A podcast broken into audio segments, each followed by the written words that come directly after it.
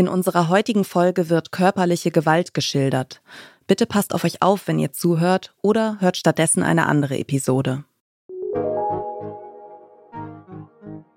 Was passiert mit der Psyche, wenn ein Mensch einer maximalen Bedrohung ausgesetzt ist? Und wie schafft man es in einem solchen Moment, einen klaren Kopf zu bewahren? Dieser Podcast hat Antworten. Natalie ist 28 und österreichische Spitzentriathletin.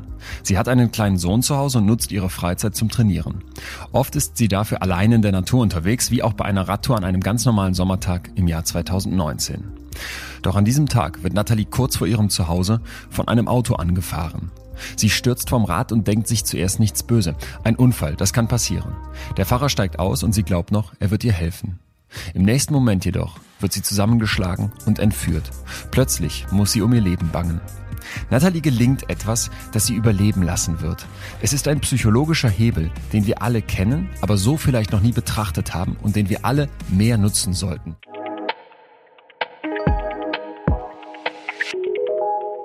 Das ist der Psychologe, Autor und Podcaster Dr. Leon Windscheid. Ihr hört den Podcast-Podcast von Detektor FM und wir empfehlen euch heute In extremen Köpfen. Natalie Birli wird entführt. Ein Fremder bringt sie mit dem Auto weg, schleift sie in ein Haus, sperrt sie in einen Kleiderschrank. Der Entführer versucht immer wieder, sein Opfer zu ersticken und es so zum Schweigen zu bringen. Natalie verliert mehrfach das Bewusstsein. Irgendwann wacht sie dann auf einem Bett auf, nackt und gefesselt.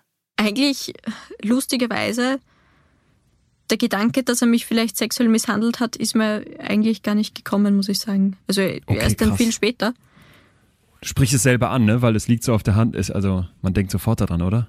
Ja, ja aber okay. in dem Moment habe ich eigentlich überhaupt nicht dran gedacht, sondern meine Sorge war vielmehr, kommt mein Freund mit unserem Baby zu Hause allein zurecht?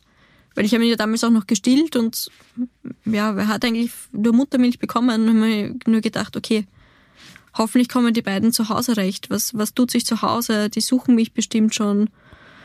Äh, mein Gedanken, meine Gedanken waren die ganze Zeit, sie brauchen mich einfach zu Hause. Ich, ich darf hier nicht sterben, weil, ja, ich das muss einfach irgendwie nach Hause, genau. Die Ungewissheit sei damals das Schlimmste gewesen, sagt Nathalie Birli heute. Und die Aussichtslosigkeit der Situation, die Hoffnungslosigkeit. Psychologe und Podcast-Host Leon Windscheid hinterfragt im Podcast immer wieder die Beweggründe des Entführers und geht mit Nathalie Birli ihre Emotionen, Gedanken und psychologischen Strategien durch. Jetzt sitzt du hier heute und wurdest nicht ermordet, offenbar. Bist nicht mehr in Gefangenschaft. Wie hast du dich befreit?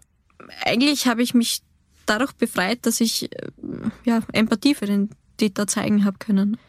Ich habe vorhin schon erzählt, in dem Haus war es einfach, alles war dreckig heruntergekommen, es hat gestunken, war ungepflegt. Bis auf Orchideen, die was im ganzen Haus waren. Also es waren wirklich, es waren sicher 20, 30 Orchideen in dem Haus. Und die waren echt gepflegt und haben geblüht. Und ja, da ich selber Orchideen zu Hause habe, weiß ich das einfach. Die muss man nicht einfach nur gießen, sondern die muss man immer wieder baden und die brauchen einfach ein bisschen Pflege.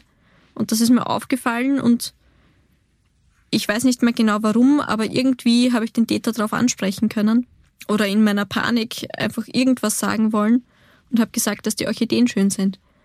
Und sobald er das gehört hat, hat sich, also beim Täter, sein Gemütszustand hat sich komplett geändert. Der Täter beginnt seinem Opfer von seinem Leben zu erzählen, von seiner Familie, seinem Beruf, seiner Einsamkeit.